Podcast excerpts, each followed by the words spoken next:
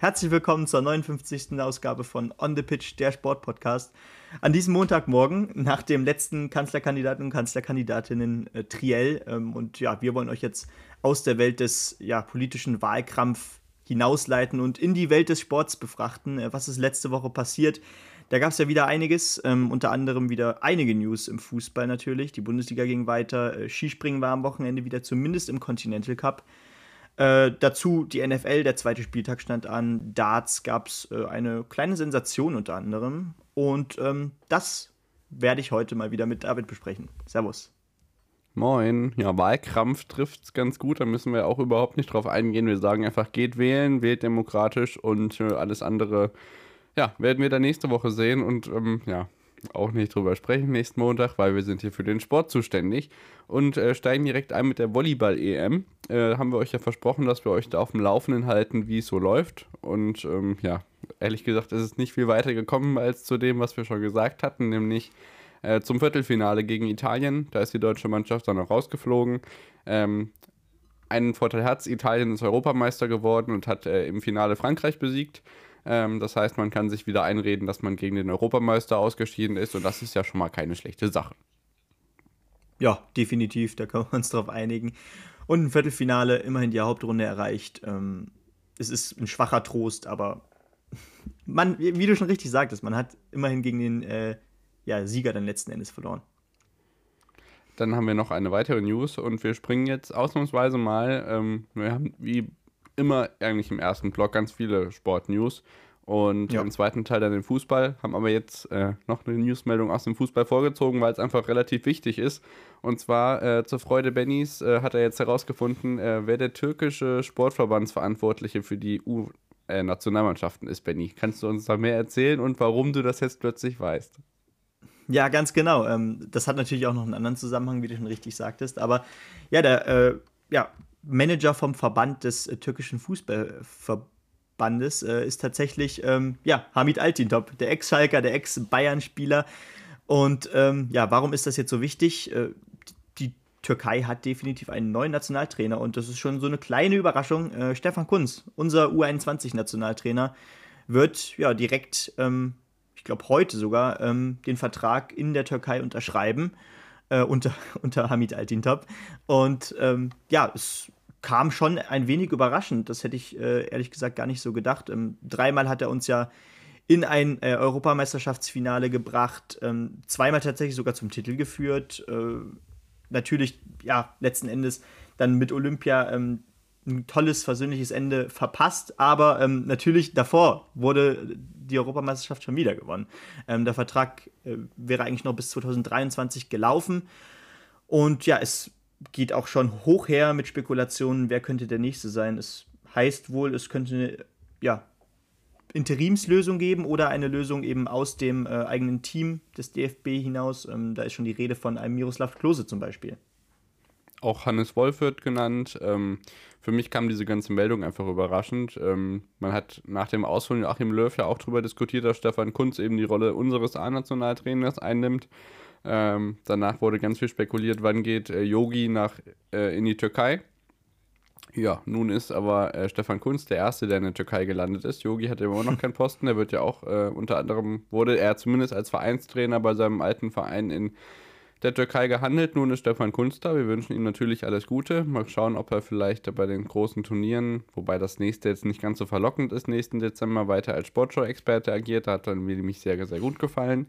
Dieses Jahr bei der Europameisterschaft. Aber ansonsten ähm, wird sich der DFB sicherlich da auf eine ganz gute Lösung einigen. Natürlich ist es schwierig, Stefan Kunz und seine Erfolge zu ersetzen, beziehungsweise einen ebenbürtigen Nachfolger zu, ähm, dahin zu bringen. Aber ja, da müssen wir einfach schauen, wie es wird und ähm, werden natürlich dann auch bekannt geben, wenn wir wissen, wer den ganzen Job jetzt da übernehmen darf. Und wir gehen weiter zum Darts, Benny. Da gab es ja ein äh, lang ersehntes Comeback. Ganz genau. Und äh, ja, da stand jetzt das erste World Series Turnier ähm, statt, seit, glaube ich, ähm, ja, Ende 2019 oder Anfang 2020 jedenfalls. Ähm, World Series, äh, das sind ja so gesehen die Turniere, ja, die ähm, die PDC ins Leben gerufen hat, um den Dartsport populärer in die Welt zu bringen und ähm, ja, neue, Markte, neue Märkte zu erschließen. Ähm, diesmal war das Ziel Dänemark, ähm, denn an diesem Wochenende wurden die Nordic Darts Masters ausgespielt. Ähm, das heißt, da treffen dann immer äh, acht ja, regionale Spieler, in dem Fall aus Skandinavien, ähm, besonders viele da aus Dänemark diesmal, weil es in Dänemark stattfand. Ähm, da treffen, treffen diese acht dann auf ja, die Top 4 der uh, Order of Merit und meistens vier Wildcards, ähm, je nachdem, ob sich dann jemand äh, vielleicht noch ausschreibt oder nicht. Aber ähm, ja, das war mal wieder toll zu sehen, weil da treffen dann tatsächlich eben auch vielleicht mal ja, Spieler aufeinander, die man äh, im Profi-Darts nicht unbedingt direkt äh, sieht. Und da gab es auch eine kleine Überraschung. Direkt in Runde 1 verlor nämlich Nathan Espinel gegen den Letten Madas Rasma. Ähm, der Mann ist zwar Two-Card-Holder, aber ähm, trotzdem in dem Spiel definitiv nicht der Favorit gewesen, gewinnt da 6 zu 4. Ähm, und was auch eine Besonderheit war, äh, Fallon Sherrock, die äh, erste Frau, die jemals äh, bei einer PDC-WM ähm, ein Match gewinnen konnte. Äh, ja, war, bekam eine Wildcard, weil ähm, das Turnier eigentlich für letztes Jahr angesetzt war und ähm, vor, vor dem letzten Jahr die WM, äh, da, das war ja die äh, Durchbruch-WM so gesehen für Fallon Sherrock äh, mit diesen zwei Siegen bei der Weltmeisterschaft gegen Ted Evans und äh, Menzo Suljovic. Und ähm, ja, Fallon Sherrock besiegte direkt den ähm, ja, Regionalspieler Nils Heinzel, den Dänen, mit, klar mit 6 zu 1. Ähm, war jetzt keine Glanzvorstellung von beiden, hat aber definitiv gereicht. Und dann hatte sie das Glück, dass, ähm, ja, Gowan Price nach dem Erstrundenspiel, äh, ja, nicht mehr antreten konnte, äh, weil der wohl äh, Schulterbeschwerden hatte und, ähm, ja, wollte nichts riskieren. Das World Grand Prix steht kurz bevor eines der, äh, ja, hochdotiertesten Majors, die es gibt.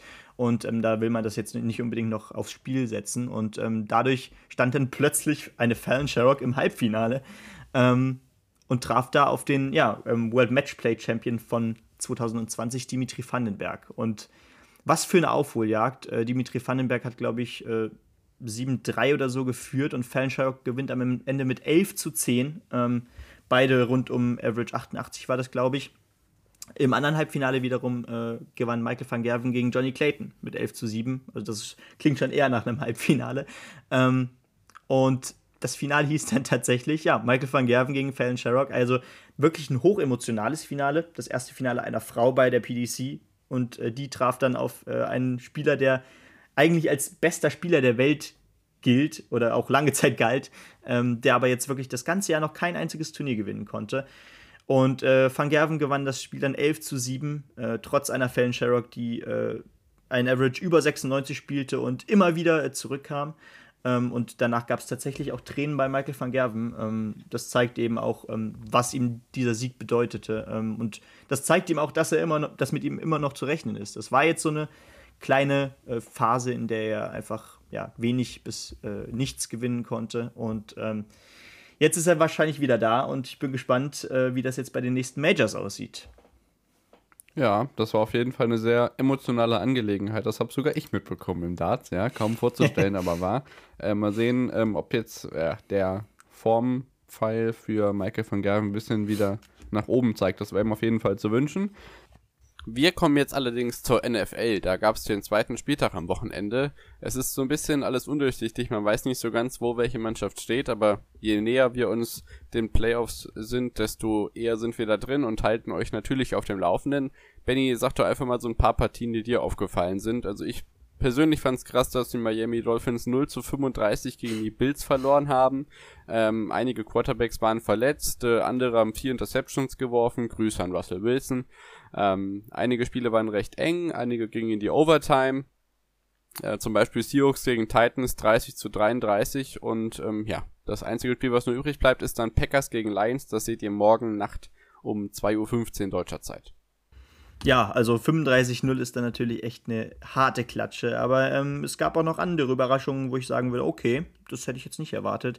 Beispielsweise, dass die Vikings tatsächlich gegen die Cardinals verloren haben. Die Vikings nach zwei Spielen jetzt weiterhin punktlos, verlieren 33 zu 34. Und ähm, ja, das könnte gerade daran liegen, dass man eben ja, dieses zweite äh, Viertel einfach echt verschlafen hat. 9 zu 17 hieß es da.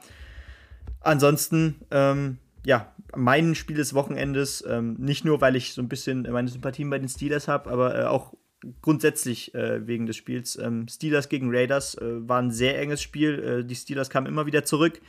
Äh, aber die Raiders gewannen am Ende tatsächlich mit 26 zu 17 und stehen jetzt ja bei zwei Siegen aus zwei Spielen. Äh, besser hätte es nicht laufen können. Und die Steelers immerhin ähm, ja, mit einem Sieg aus diesen beiden Spielen. Genau, da werden wir am Ende natürlich wieder drauf schauen, wer da in den nächsten Wochen die Nase vorn hat in der NFL. Ich habe noch ein paar kleine Meldungen aus dem Handball. Und zwar, der HSV ist wieder erstklassig, ja? Handball, nicht Fußball, richtig gehört. Ähm, ja, es gab hier das Duell gegen die Rhein-Neckar-Löwen.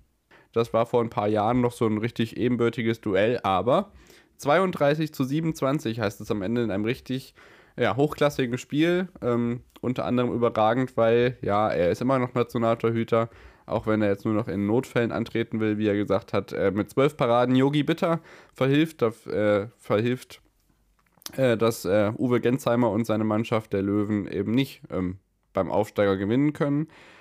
Es gab noch ein weiteres äh, Derby im Norden, Kiel gegen Flensburg. Das ist natürlich dann vor 9000 Zuschauern einfach äh, richtige Stimmung gewesen und ja, hoffen wir mal, dass da alles gut gegangen ist in der Sicht. Aber es ist einfach mal wieder schön, vor der Kulisse Handball erleben zu dürfen. 33 zu 23 düpiert hier der THW äh, SG Flensburg-Handewitt. Und ähm, ja, in Melsungen zieht man so langsam Konsequenzen aus dem ja, Millionen aus den Millionen, die man da in die Mannschaft gesteckt hat, aber sie liefern ja nicht. Ähm, deswegen hat die HNA jetzt berichtet, unser guter äh, nordhessisches Blatt, was ja zumindest bei der MT immer ganz gut informiert ist und dafür bekannt ist, dass es richtige Meldungen relativ früh bekannt gibt, dass äh, die MT den Trainer Gudmundsson rauswirft. Ähm, der ist, so sagen zumindest, zumindest viele Fans, dafür verantwortlich, dass es da eben trotz der tollen Akteure nicht läuft.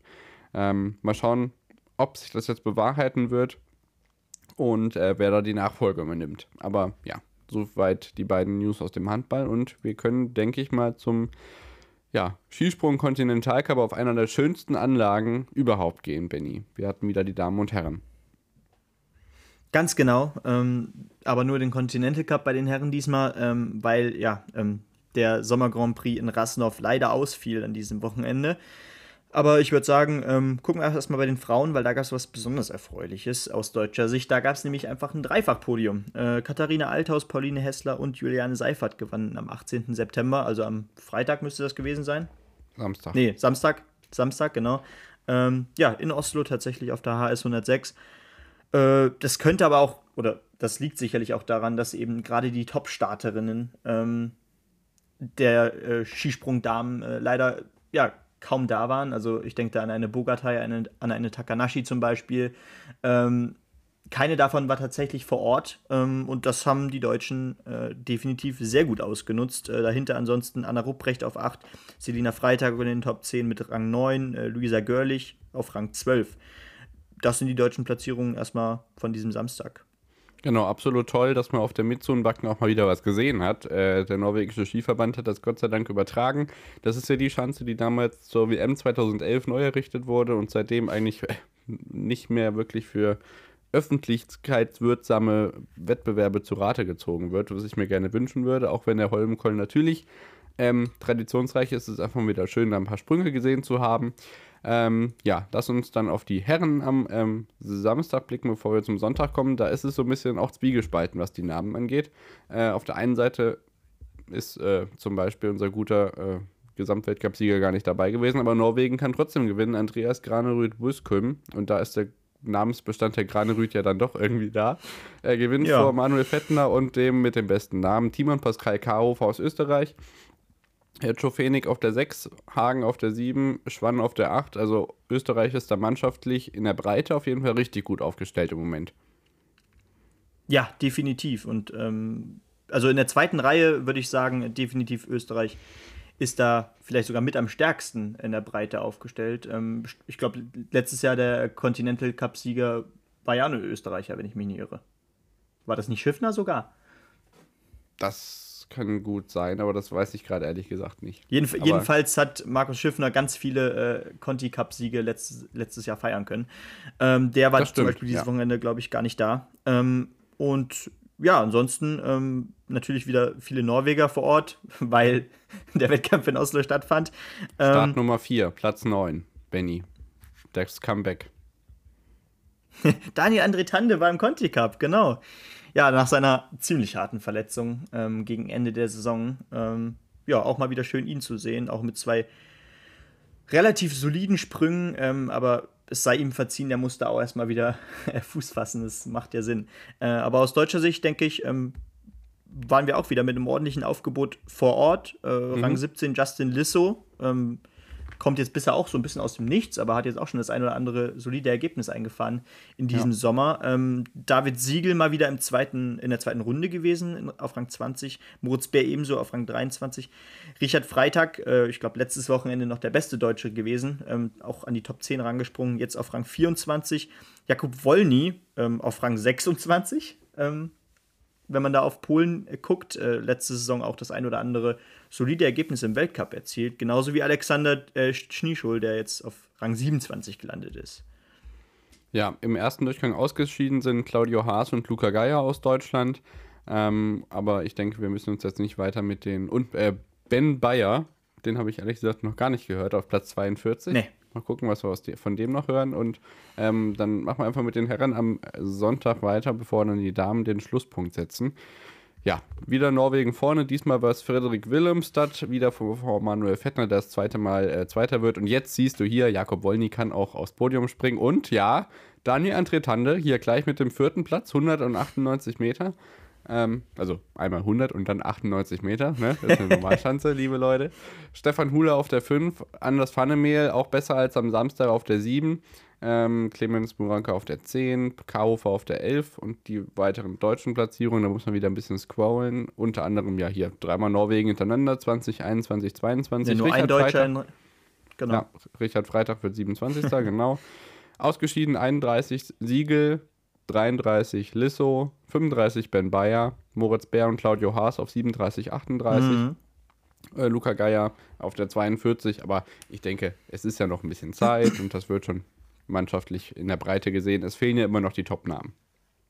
Ja, definitiv, aber ähm, ich habe jetzt noch mal ein bisschen auf die Namen geguckt und muss sagen, ähm, viele aus dem normalen Weltcup-Kader sind ja auch da äh, gewesen ähm, und haben ausgenutzt, dass eben Rasnov leider, aus, leider ausgefallen ist. Ich denke an Jakob Wolny, äh, ich denke da an Clemens Muranka, aber äh, auch beispielsweise Maciej Kott war vor Ort. Ähm, das könnte man jetzt noch so weitermachen. Bob Pavlovcic sogar auf Rang 26, ähm, nur auf Rang 26, aber war auch dabei. Und ähm, das sind schon Namen, ähm, die würde man normalerweise vielleicht, mit denen würde man eher im Weltcup rechnen. Genau, da muss man einfach schauen, ähm, wer da wie in Form ist. Ich glaube, das äh, wird einfach noch. Bei den Damen am Sonntag gab es dann nicht ganz ein Dreifach-Podium, aber trotzdem ein Doppelsieg aus deutscher Sicht. Das ist super stark. Katharina Althaus gewinnt vor Pauline Hessler. Juliane Seifert wird Fünfte, direkt vor Anna Rupprecht. Ähm, Selina Freitag auf der 11, Luisa Görlich auf der 12. Und das gefällt mir in der mannschaftlichen Breite einfach jetzt schon so gut. Da freue ich mich sehr, sehr stark auf einen äh, wieder stärkeren Winter. Ja, jetzt mit neuem Nationaltrainer. Das ist ja jetzt nicht mehr Andi Bauer, sondern Maximilian Mechler, wenn ich mich nicht irre. Ja, ganz genau. Und ähm, da, vielleicht muss man da auch gar nicht jetzt ähm, ja, sich darauf konzentrieren, dass die absoluten Top- Springerinnen gar nicht vor Ort waren. Äh, das bringt einfach Selbstvertrauen jetzt auch dieses Wochenende mit fünf Podien in zwei Tagen. Äh, das sagt einiges aus, auch über die Form. Und wie du schon richtig sagtest, also ähm, alle springen da an die Top 10 ran. Ähm, und es ist eine tolle Ausgangslage für die nächsten Wettkämpfe und es geht ja auch langsam, aber sicher dann doch vielleicht in den nächsten Monaten auf den Winter zu. Also ist gar nicht mehr so weit weg. Hoffentlich genau, kann die Form noch gehalten werden. In zwei Monaten startet der Weltcup in groben Zügen und ähm, ja, da freuen wir uns drauf und haben da auch schon eine kleine Überraschung für euch im Petto. Die haben wir in den letzten Folgen schon angekündigt, aber man muss ja nicht alles verraten. Ja, bevor wir gleich mit dem Fußball weitermachen, habe ich noch ein paar Meldungen aus dem Radsport. Unser beliebtes Thema lässt uns auch diese Woche nicht los, Benny. Ähm, bevor wir uns der Bundesliga, der Champions League, der Europa League und ja auch der European Conference League widmen werden. Ähm, ja, der Radsport. Der Radklassiker war auf dem Plan. Ich habe es letzte Woche schon angekündigt. Hört da gerne nochmal rein. Ähm, das Rennen Eschborn-Frankfurt, auch bekannt als rund um den Henninger Turm, wie es damals noch hieß, äh, wurde ja gestern quasi den ganzen Tag über vom Hessischen Rundfunk übertragen. Erstmal schön, dass die ganze Live-Strecke wieder zustande gebracht worden ist. Natürlich mit Florian Nass am Mikrofon. Wie sollte es auch anders sein? Ähm, ja, und gleich zu Beginn der Übertragung wurde eine ja, recht traurige Nachricht anges angesprochen. Und zwar hat Toni Martin sich dazu entschlossen, seine Karriere zu beenden. Unter anderem begründet er auch das damit, dass und ich kann das super nachvollziehen, einfach äh, zu wenig für die Sicherheit im Radsport getan wird, ähm, wenn man nur an die gefährlichen Abfahrten denkt. Ähm, das ist natürlich nur ein Grund, seine Karriere zu beenden. Eben das Ganze wird nach der WM jetzt passieren, die ja in Flandern zeitgleich äh, eben schon begonnen hat. Ähm, das Straßenrennen wurde jetzt dafür genutzt, so ein bisschen als Vorbereitung dafür. Wie das dann in Flandern wird, das ist ja vom Profil her im Taunus schon auch eine anspruchsvolle Sache. Ähm, gewonnen haben in Frankfurt Philipsen vor ähm, John Degenkolb und Alexander Christoph. Nächste Woche am Wochenende ist dann das Straßenrennen bei der WM. Allerdings gab es da jetzt schon das Zeitfahren. Und zwar ist das ja der vorletzte Wettbewerb, den äh, Toni Martin wahrscheinlich antreten wird in seiner Karriere. Er ist äh, knapp an einer Medaille vorbei, ist äh, Sechster geworden, während äh, Ghana den WM-Titel verteidigen konnte und Wout van Aert und äh, Mar äh, Remco Evenepoel hinter sich lassen konnte. Wout van Aert nur 5 Sekunden hinter Filippo Ganna. Und ähm, ja, der fährt jetzt dann im Regenbogentrikot herum, was eben ja das Zeichen ist, dass man im Zeitfahren dementsprechend den Weltmeistertitel geholt hat. Ja, ich denke, soweit haben wir sonst alles, was die Sportnews angeht. Jo. Ihr könnt vorbeischauen bei Twitter und bei Instagram at onthepitch-pod. Wir sind jetzt übrigens auch bei Apple Podcast zu finden. Also wer immer noch äh, auf der Suche ist nach der richtigen Podcast-Plattform, um uns zu hören, wird jetzt auch da fündig. Ansonsten schaut einfach mal vorbei in unserem äh, Linktree. Da habt ihr Zugang zu allem. Wenn ihr mögt, könnt ihr sogar noch bei unserem Bundesliga-Tippspiel mitmachen. Also da ist alles möglich. Und wir hören uns gleich wieder mit dem Fußballteil. Äh, Bis gleich. Ciao.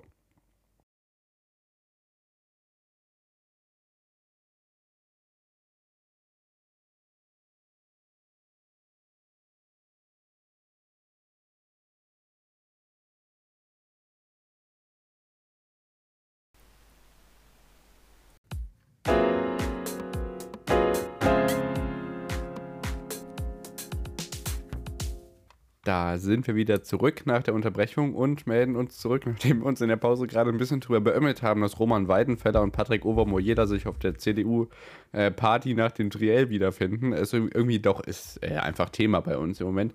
Ähm, ich habe noch was vom CAIO vergessen. Das ist jetzt zwar auch nicht äh, Bennys Metier und meins ehrlich gesagt auch nicht, aber der Weltranglisten-Erste Daniel Deuser aus Wiesbaden hat den großen Preis von Aachen gewonnen und ist der Erste, der sich seit 2018 Markus Ening dort in die Siegerlisten eintragen konnte. Das ist so die Hauptüberschrift. Ähm, in Aachen jetzt beim CIO gewesen. Natürlich äh, konnte man da ganz viel im WDR und auch im ZDF verfolgen. Isabel Wert, muss man eigentlich gar nicht sagen, hat zum 14. Mal den großen Dressurpreis beim CIO in Aachen gewonnen. Das ist auch, also in ihrer Beständigkeit einfach der Wahnsinn. Das habe ich ja auch schon letzte Woche, glaube ich, angekündigt, dass sie ihre Karriere planen zu beenden nach Paris. Aber genug jetzt äh, vom restlichen Sport. Wir widmen uns ja, dem Fußball und äh, starten mit dem Europapokal, bevor wir uns dann in die Bundesliga bewegen. Und ich würde sagen, wir rollen das Feld von unten nach oben auf und fangen mit der Conference League an, ohne da jetzt wirklich genau in die Tiefe zu gehen. Union Berlin nach der relativ stabilen Qualifikation gegen Kuopio aus Finnland unterliegt in Prag mit 3 zu 1. Und das war schon ärgerlich, weil da war mehr drin. Ähm, am Ende ist aber doch irgendwie das Hauptärgernis, dass das äh, TV Now und RTL die Übertragung einfach verschissen haben. Und das finde ich fast noch enttäuschender, als dass Union Berlin äh, verliert. Aber gut. Ja, kann ich, kann ich nachvollziehen. Ähm, ich glaube, für Union Berlin ist das eben auch einfach, ja, eine komplett neue Situation. Ähm, ich glaube, äh, sich da so einzufinden und damit erstmal umzugehen, dass äh, es nicht nur DFB-Pokal neben der Bundesliga gibt, sondern plötzlich da noch ein dritter Wettbewerb steht, den man, den, den sonst bisher sogar noch keiner kannte. Ähm, ja, ist erstmal eine Situation, womit man umgehen muss. Aber ich bin ja guten Mutes, dass es noch äh, ganz ordentlich wird. Gerade gegen äh, Maccabi Haifa sollte man da Punkte holen. Und äh, auch das Spiel gegen Slavia Prag äh, war ja eigentlich ziemlich offen. Ansonsten, was mich aber äh, vielleicht noch so ein bisschen gewundert hat, äh, naja, ähm, zum Beispiel äh, Tottenham Hotspurs haben ja. Äh, nur einen Punkt geholt gegen Stade Rennes. Äh, ja, AS Rom gewinnt klar gegen ZSKA Sofia mit 5 zu 1. sonst eigentlich relativ wenig Überraschungen. Ne? Genau, also Alkmaar gegen Randers FC aus Dänemark unentschieden, da hätte man sich vielleicht noch ein bisschen mehr erhofft. Klusch, die ja oft auch in der Champions League waren, nur mit einem 0 zu 1 gegen Jablonek aus Tschechien. Gut, schön. Mhm. ähm, und ja, wie gesagt, du hast es schon angesprochen, die beiden anderen Mannschaften in Gruppe E, eben wo Union Berlin drin ist, ist außerdem noch Feyenoord Rotterdam und Maccabi Haifa und Feyenoord Rotterdam haben sich eben 0-0 getrennt. Das ist, glaube ich, für die Union ja, ganz gut, dass man da äh, nicht ganz so viele Punkte auf die anderen äh, liegen lässt. Und ich denke, wir lassen das jetzt einfach mal ECL sein, gucken da in zwei Wochen wieder drauf. Beziehungsweise nächste Woche geht es ja wahrscheinlich schon weiter und gehen in die Europa League. Ähm, das Ganze könnt ihr dann bei, und da darf man jetzt echt nicht durcheinander kommen, also wo man was im Moment sehen kann, das ist auch RTL TV Now, ähm, ja, Europa League. Da gibt es natürlich auch zwei deutsche Mannschaften. Äh, für die einen war es recht erfolgreich. Leverkusen gewinnt 2 zu 1 zu Hause gegen Ferencvaros Budapest. Und die zweite Mannschaft, Eintracht Frankfurt, ja, es ist schon ärgerlich, zu Hause gegen Fenerbahce nur ein 1 zu 1. Ja, aber da muss man halt auch sagen, ähm, für mich ist Fenerbahce in der Gruppe von der Eintracht eben auch eigentlich der stärkste Gegner vielleicht. Ähm, beziehungsweise bewegt sich das ähm, knapp auf dem Niveau von Olympiakos Piraeus. Ähm, da jetzt überhaupt äh, ja, Istanbul einen Punkt abzuzwacken, finde ich überhaupt erstmal äh, ganz ehrenwert. Ähm, ist eine Stadt, der, glaube ich, in Ordnung geht. Und ähm, ja, bei Leverkusen äh, die drei Punkte, die ähm, ja, waren, ich glaube, die waren auch so ein bisschen eingeplant.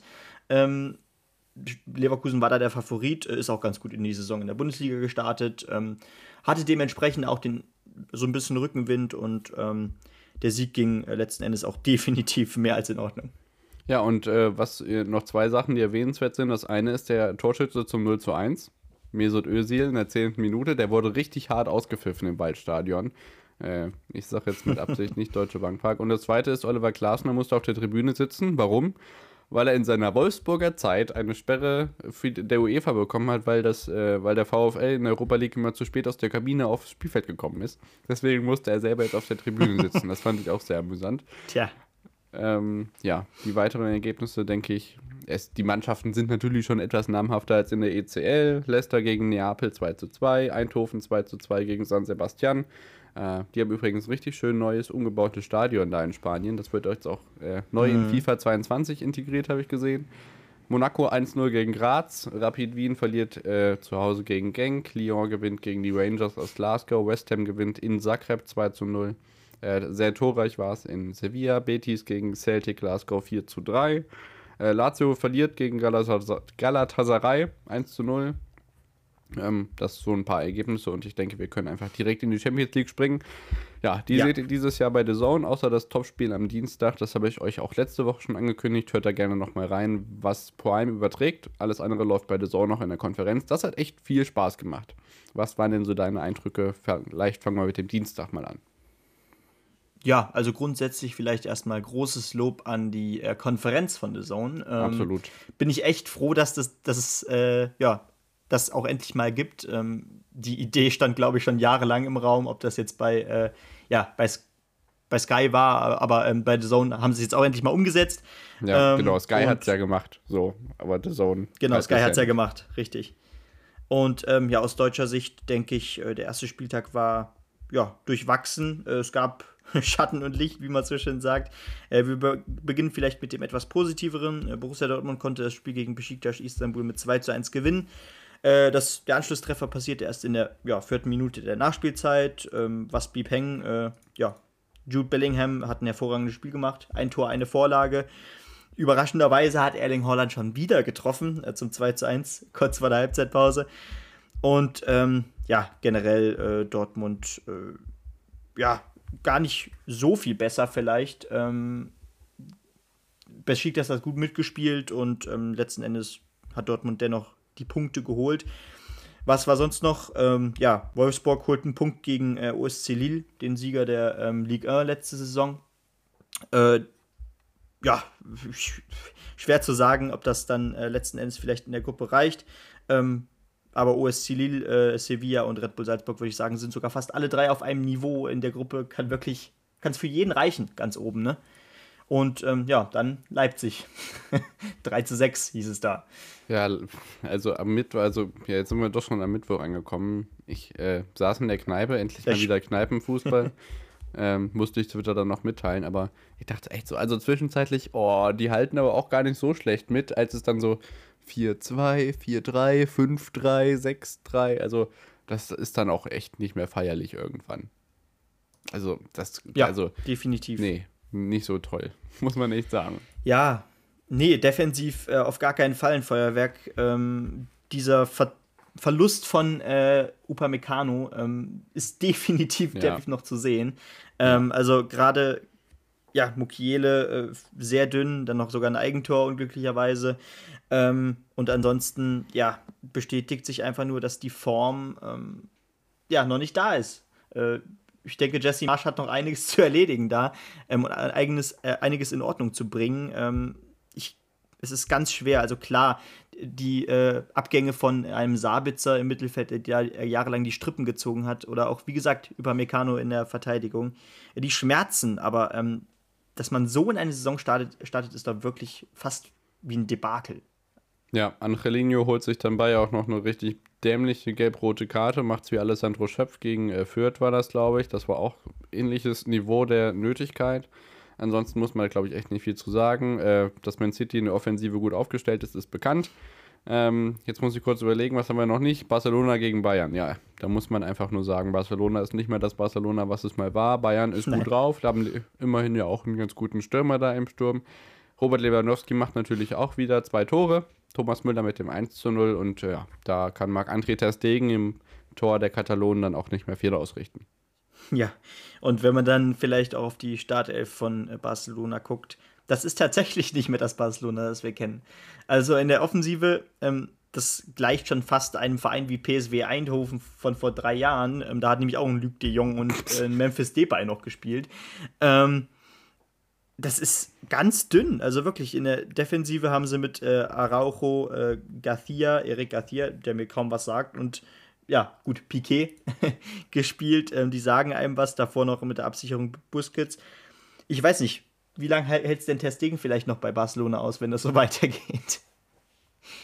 Äh, da habe ich mir jetzt ehrlich gesagt noch nicht so die Gedanken drüber gemacht. Das kommt äh, echt darauf an, ob sie jetzt unter, der Top, ob, unter die Top 3 in der Liga kommen, ob das weiter so bleibt oder nicht. Ich habe mich gerade gewundert, wie jung Gerard Piquet noch ist. Der ist ja erst 34.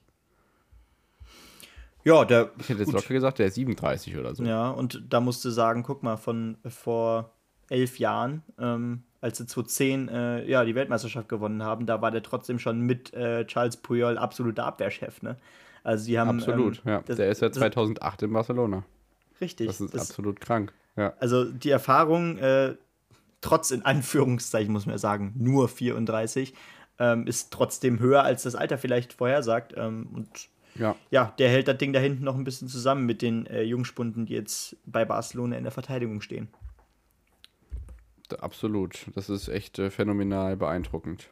Ja, die anderen Ergebnisse, denke ich, so überraschenderweise, ja, Young Boys Bern, das war die größte Überraschung gleich am Dienstag, am frühen Abend, gewinnen zu mhm. Hause gegen Manchester United und äh, ja, da kann Cristiano Ronaldo schon auch mal treffen in der Champions League, aber am Ende ist es echt überraschend, was da ja auf dem Kunstrasen des Wankdorf-Stadions, ach ist das schön, ähm, ja, für eine Überraschung da war, dass Cristiano Ronaldo eben in seinem ersten Champions League-Spiel wieder für Manchester United keinen Sieg äh, nach Hause bringen kann. Sevilla gegen Salzburg 1 zu 1. Ansonsten andere überraschende Ergebnisse wirklich hatten wir jetzt auf den ersten Blick nicht. Naja, Chelsea PSG ne? 1 zu 0. PSG äh, nur 1 zu 1 okay. gegen Brügge. Ja, ja, okay. Das stimmt. Du hast noch bei. Ja. Aber wenn Malmo man. Wenn, Juve 0 zu 3. Aber Brügge ist krass, ja. Wenn man, wenn man aber dann vielleicht auf die äh, Ligen guckt, haben wir ja vor der Folge auch schon drüber gesprochen, dann ist vielleicht auch der 3-0-Sieg von Juventus Turin gegen Malmö eine kleine Überraschung, weil ähm, Juventus Turin äh, ja, Boah, steht gerade ja. auf Rang 18. Ich wiederhole, auf Rang 18 in der Serie A. Wie kann das ja, sein? Also, die haben bisher einen Punkt geholt, glaube ich, ne? Das ja, ist in vier Spielen. überhaupt kein genau. Start nach Maß. Das ist so ein bisschen wie Dortmund letzte Saison. In der Liga nichts geschissen kriegen und in, in äh, international dann abliefern, naja, oder? Gut. Okay, äh, das, soweit würde ich noch gar nicht gehen äh, mit dem Vergleich, weil Malmö ist, glaube ich, noch nicht unbedingt ja, die Standortbestimmung für Juventus Turin. Ähm, darauf wird es dann. Ja, aber die Serie A ist auch keine Standortbestimmung für Juventus Turin. Eher jedenfalls als Malmö. okay. Gut, Mittwoch. Ja, also ein Spiel, was man fürs Herz einfach noch ansprechen muss, ist Liverpool gegen AC ja, Mailand 3 voll. zu 2. Das ist Champions League äh, Final-Vibes von vor 15 Jahren. Mailand Real, also Interreal 0 zu 1. Äh, während Ajax Amsterdam richtig in Torlaune ist. Die haben nämlich 1 zu 5 in äh, Sporting weil er also in Lissabon bei Sporting gewonnen und Mhm. jetzt am Wochenende 9 zu 0 in der heimischen Liga. Schöne Grüße an die Münchner Bayern, wir werden gleich noch hören. Ganz so hoch ging es nicht aus, aber zumindest in die Richtung. wollen wir weitermachen mit der Bundesliga oder wollen wir Ja. noch was zur Champions League sagen? Ja? Nee, ich denke, das reicht. Der erste Spieltag ist jetzt vergangen. Ich glaube, die großen Überraschungen haben wir jetzt ganz gut zusammengefasst. Gut, dann steigen wir ein in den Bundesligaspieltag Nummer 5 mit der Partie Hertha BSC Berlin gegen ja, die Spielvereinigung Kräuter Fürth. Not gegen Elend, würde ich mal titulieren, oder? So kann man das, glaube ich, ganz gut zusammenfassen. Also spielerisch war das wieder äh, eher mau, beiderseits. Ähm, und wie ich aber gesehen habe, äh, wie teilweise die Hertha-Fans nach dem Sieg abgegangen sind, Leute, ähm, das war immer noch Kräuter Fürth und äh, ich glaube, 90% der Bundesliga-Fans ähm, waren sich schon nach dem ersten Spieltag sicher, die werden von Anfang an schwimmen. Fürth wird von Anfang an schwimmen und ähm, ja, Fürth schwimmt auch immer weiter. Ähm, selbst gegen die direkten Konkurrenten verlieren sie äh, stetig und ähm, für Hertha. Außer gegen uns. Ge ja, genau, okay, das war nur ein Unentschieden. Äh, wie aber, das ist eigentlich bisher das Lieblingsergebnis von euch, ne? Ein Unentschieden, ähm, damit kann Bielefeld bisher Ja. ganz gut leben anscheinend. Ähm, Das ist richtig. ja, aber ähm, Hertha, ja, die drei Punkte, die musste man holen. Die waren ganz, ganz wichtig. Aber Ja. das wird nicht einfacher. Das im, ganz im Gegenteil. Ich glaube, äh, ja, nächsten Spieltag geht es gegen Leipzig. Äh, auch die sind nicht in Form, aber vom Kader her und äh, ja, ich glaube auch von der Einstellung her ist da Hertha definitiv noch ein Stückchen härter dran. Hertha ist härter dran. Ja. Ja, aber man muss auch sagen, der, der Gegner Kräuter Fürth hat jetzt auch keinen leichten Gegner am nächsten Wochenende. Samstag 20.30 Uhr gegen den FC Bayern München. Also auch da äh, sind die Bayern, die ja auch in Torlaune sind, wie wir gleich Ja. sehen werden. Ja, ähm, ja, können Naja. sich äh, schön warm anziehen. Genau, gerade wenn wir in den. Äh, ja, wenn du auf die Tordifferenzen guckst, das, der Vergleich ist immer ganz lustig, weil Bayern gerade bei 20 zu 4 und äh, ja, Kräuter Fürth bei 3 zu 13. Die beiden Mannschaften treffen nächsten Spieltag aufeinander. Und Bayern ist, wie gesagt, nicht nur gegen Barcelona in Torlaune gewesen. das wird echt äh, ja, spektakulär nächstes Wochenende. Können wir uns darauf einstellen. Dann, ähm, ja, in der Trolley Arena, nee, ich weiß nicht mehr, wie das heißt, aber im Herzen ist es die Trolley oder Playmobil Arena. Wir kommen in die Samstagskonferenz. Ja, es äh, dümpelte so vor sich hin. Und es Ja. dümpelte noch ein bisschen länger vor sich hin. Ja. Und am Ende war es halt eine Vier-Spiele-Konferenz, von der ich mir eigentlich mehr erhofft habe. Ähm, wir fangen einfach an mit Mainz gegen Freiburg, würde ich sagen. Äh, 0 zu 0. Ja, äh. gibt's generell zu der Konferenz gibt es, glaube ich, diesmal relativ wenig zu sagen. Ähm, Mainz und Freiburg, das war auch so ein Duell. Ich glaube, ich habe sogar unentschieden getippt. Ähm, übrigens war der Spieltag bei Kick Ja. ziemlich erfolgreich Du für mich. glücklich. ne? Ähm, Ja. ja, Mainz und Freiburg, beides, Team, beides Teams, die ähm, gut in die Saison gestartet sind. Ähm, beide auch von den äh, Tabellenplätzen sehr stabil, beide auf 5 und 6 mit 10 bzw. 9 Punkten. Mainz mit 10, Freiburg mit 9 und dieser Punkt geht äh, spielerisch in Ordnung. Ähm, Mainz bleibt zum vierten Mal in dieser Saison ohne Gegentor und Freiburg weiterhin ungeschlagen. ja, richtig. Nach fünf Spieltagen ungeschlagen, das hat ähm, ja, Freiburg auch noch nicht wirklich geschafft. Das heißt in zwei anderen Spielzeiten, von daher ist das echt eine ganz große Leistung. Ich möchte jetzt eigentlich nicht weiter aufs Spiel eingehen. Nein, bitte nicht. Einfach äh, die nächsten Paarungen. Mainz, bitte nicht. Bitte nicht. Ja. äh, Mainz gegen äh, Leverkusen am nächsten Samstag in der Konferenz und dann am Sonntag 17.30 Uhr Freiburg gegen Augsburg. Ja, wir kommen zum ja, Spiel, was lange auch torlos war, dann aber am Ende nicht mehr war. Augsburg gegen Gladbach, 11. gegen 16. jetzt nach dem Spiel.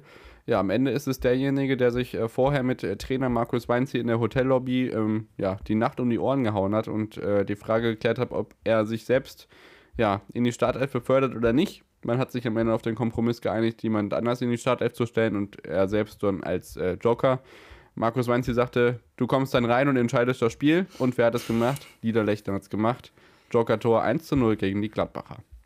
Ja, also Florian Niederlechner ist auch vielleicht sogar der wichtigste Stürmer auf Seiten von Augsburg. Äh, jetzt auch sein zweites Saisontor gemacht. Ähm, wenn der in Form ist, kann der auch wirklich ähm, Spiele entscheiden. Das hat er jetzt auch wieder gemacht. Und der hat, genau, allein schon dieser Diskurs mit äh, Weinziel zeigt ja auch schon, der hat Bock, der will spielen, der ist hungrig.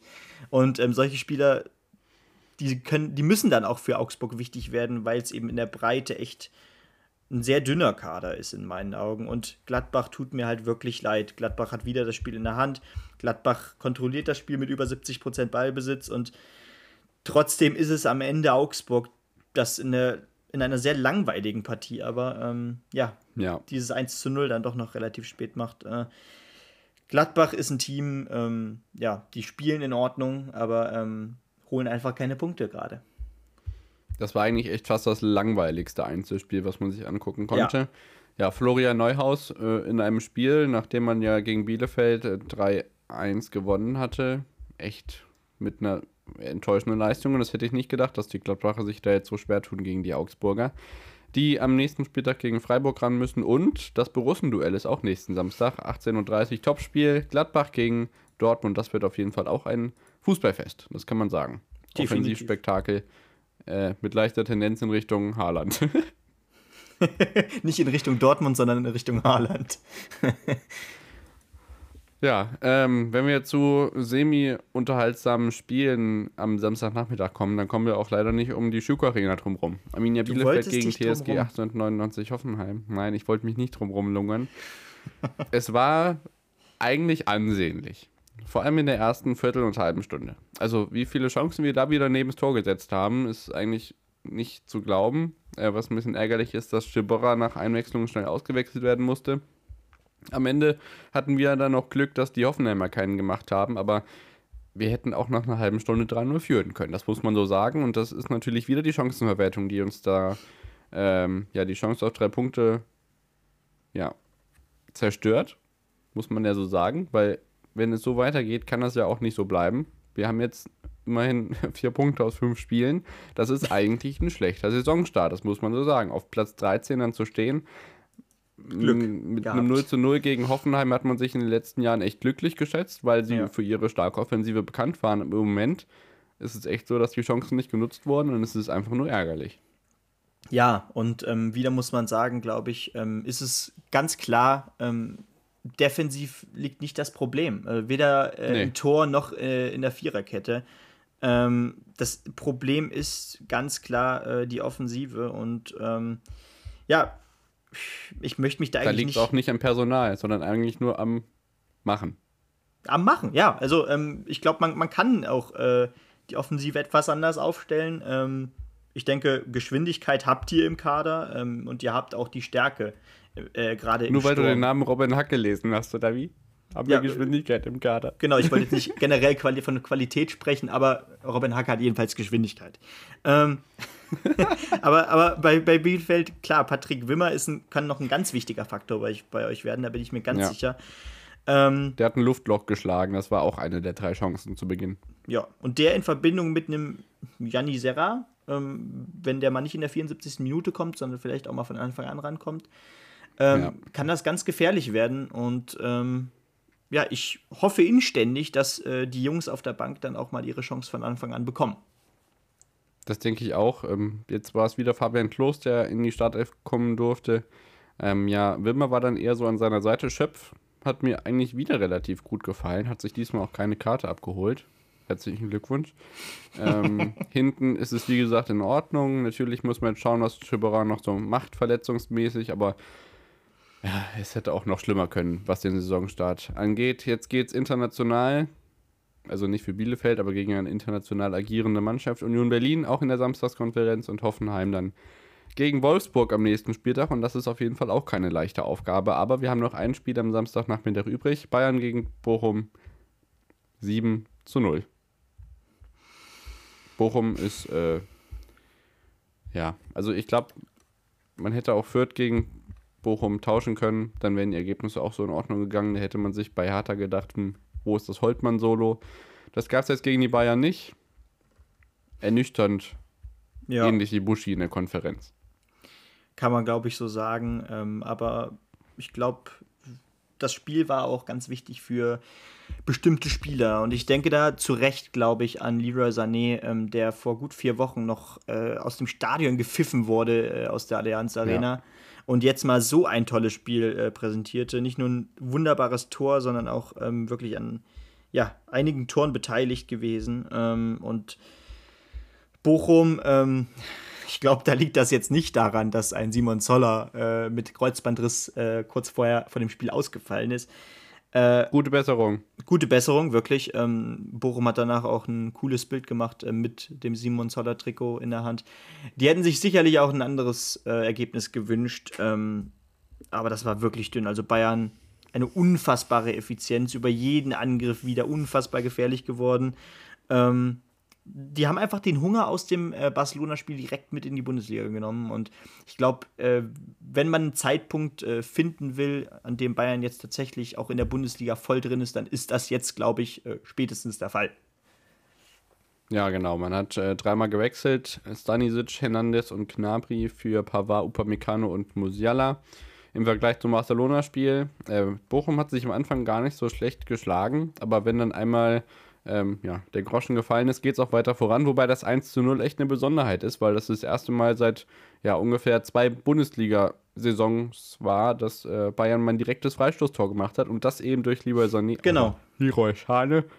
Ähm, ein Freistoßtor.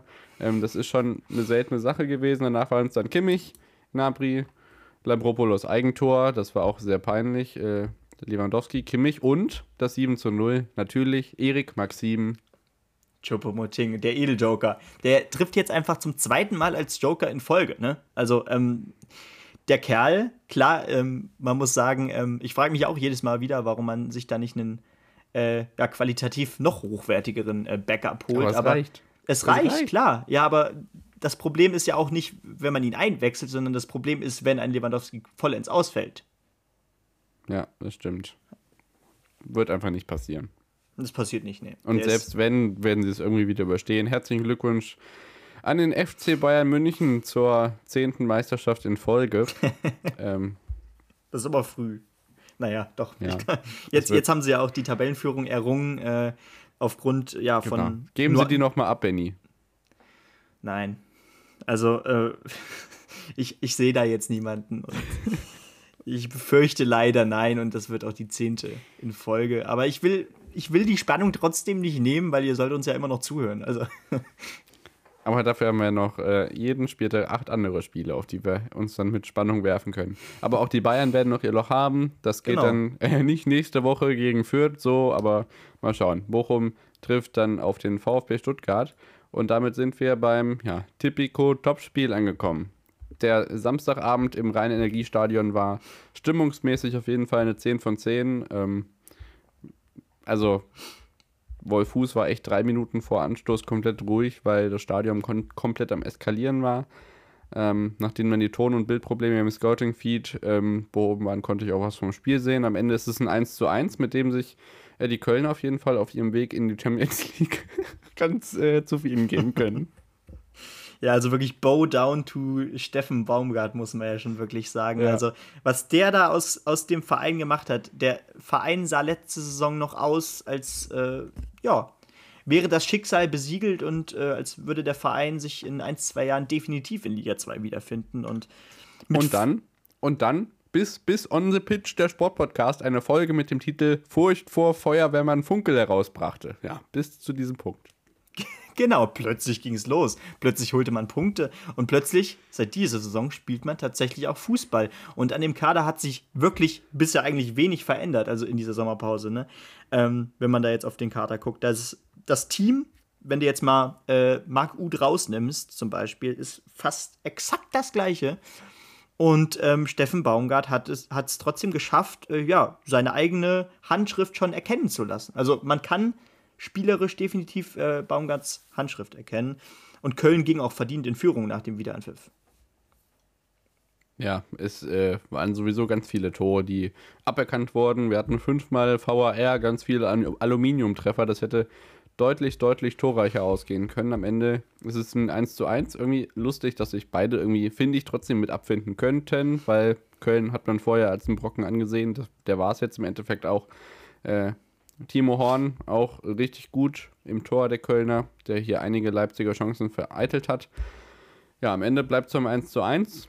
Für die Kölner geht es dann nach Frankfurt und Leipzig trifft auf Hertha. Ich denke, das wird eine einfachere Lösung oder ein einfacheres Spiel für beide. Ja. Und ähm, ja, damit kommen wir auf den Sonntag. Stuttgart gegen Leverkusen, überzeugende Offensive kann dann in Stuttgart eben doch überzeugen und das ist dann ein 1 zu 3 für die Werkself. Ja, in einem grundsätzlich eigentlich sehr hochkarätigen Spiel von Anfang an. Ähm, also zumindest vor dem, vor dem Spiel hätte man schon sagen können, das könnte definitiv ein enges Spiel werden.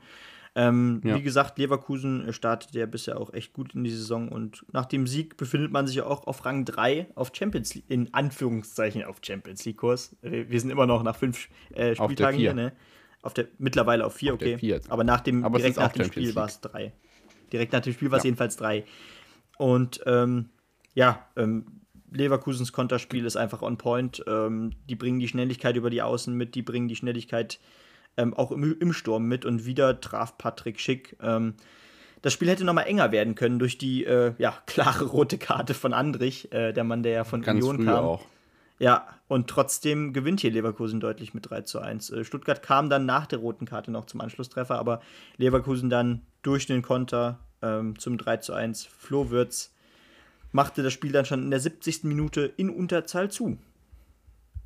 Genau, man geht durch Antrich, Antrich und Schick äh, in der 19. Minute 2-0 in Führung, dann holt sich in der 32. Antrich eine rote Karte, die eigentlich alle 25.000, keine Ahnung wie viel es war, ähm, gesehen haben, dass es eben rot sein muss. Dann denkt man sich, oh, Stuttgart kommt vor der Pause nochmal ran, 1 zu 2 in der 38. Danach passiert aber ja, lange eher wenig, bis dann in der 70. Minute doch die Entscheidung fällt und Florian Würz das 1 zu 3 macht.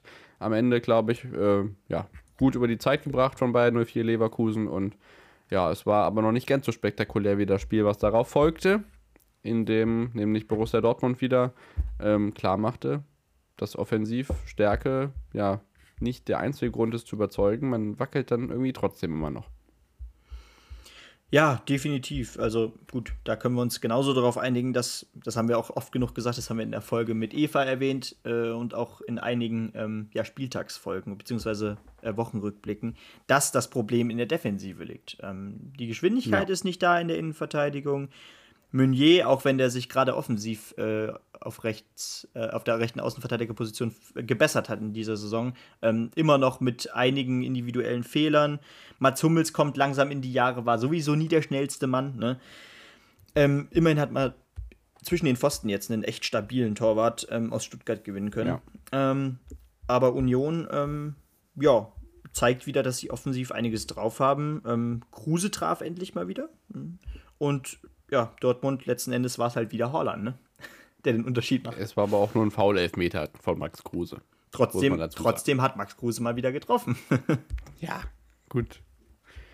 Ja, es war ein Eigentor zum 3 zu 0. Am Ende ist es ja, Achtung, an die Vogelsammer, der das 3 zu 2 schießt, äh, kurz nach seiner Einwechslung. Ähm, ja, das ist genau der Punkt, den ich eben meine, dass wenn man äh, 3-0 führt, dann äh, Kruse den Foul-Elfmeter zum Anschlusstor macht, dann noch ein Anschlusstor fällt, 3-2 der Wille da ist und am Ende, ja, das 4 zu 2 von Erling Haaland in der 83. Minute. Ja, Vorlage Hummels, ich denke, das kann schon als Tor des Spieltags gelten, ohne Zweifel.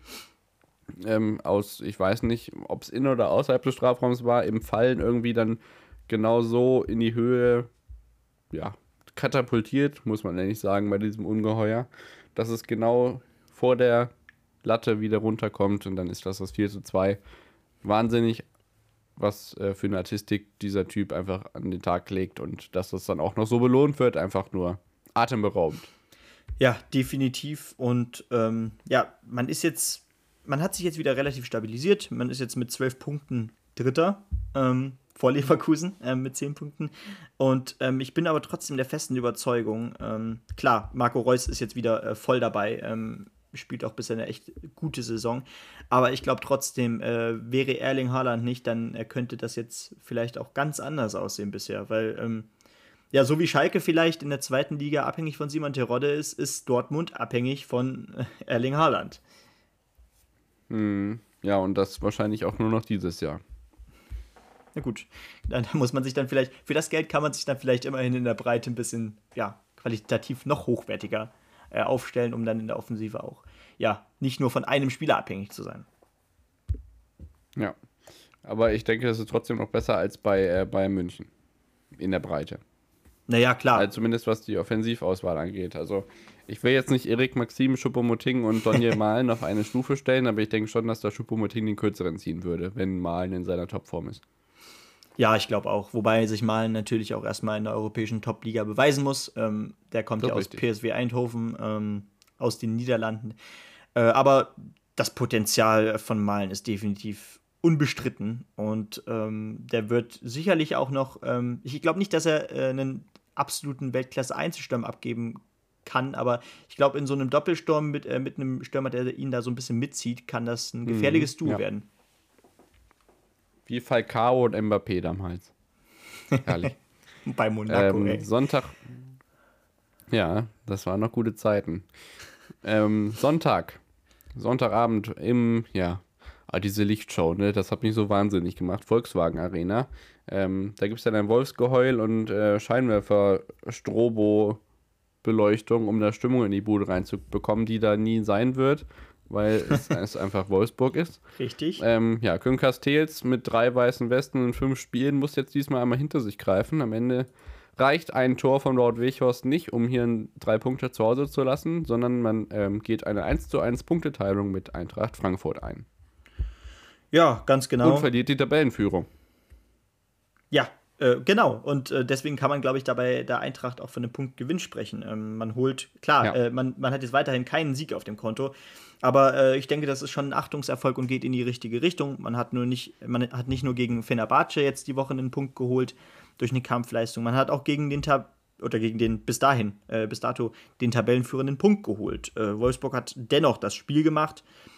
Ähm, aber ich habe trotzdem ein gutes Gefühl, dass sich jetzt auch die Eintracht stabilisiert. Also dafür ist der Kader zu stark und dafür hat sich der Kader auch zu wenig geändert, dass es jetzt plötzlich wirklich so tief nach unten geht, die komplette Saison.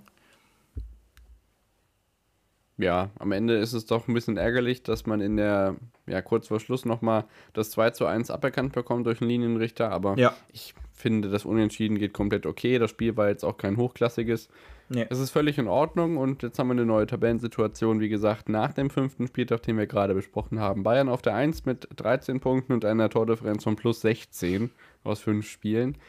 Wolfsburg auf der 2 mit 13 Punkten, Dortmund 12, Leverkusen 10, Mainz 10, Freiburg 9, dann Köln, Union, Hertha, Hoffenheim, Augsburg, Leipzig mit 4 Punkten, ebenso 4 Punkte Bielefeld, Stuttgart, Frankfurt und Gladbach auf dem Relegationsplatz und ja hinten Mal gucken, ob die da überhaupt jemals noch einigermaßen weit wegkommen. VfL Bochum, beide Aufsteiger.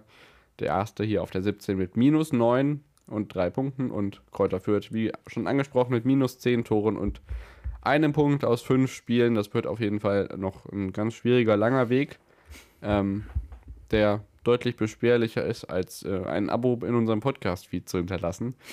ähm, on the pitch unterstrich pod. Das ist der Weg, wie ihr uns bei Twitter und bei Instagram finden könnt und außerdem noch bei ganz vielen anderen Podcatchern eurer Wahl, mein Sportpodcast.de, Spotify, neu Apple Podcasts.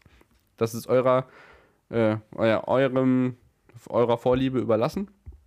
Wir melden uns dann nächste Woche wieder mit einem Wochenrückblick, dann nach dem nächsten Bundesligaspieltag, aber auch mit allem anderen, was sonst noch in der Welt des Sports passiert. Das ist ja unser großer Vorteil, dass wir in der ersten Hälfte eben die gesamte Bandbreite der Sportfacetten darbieten können. Und ja, ich wünsche euch eine schöne Woche. Geht wählen und wir hören uns dann nächste Woche wieder. Die letzten Worte hat Benny.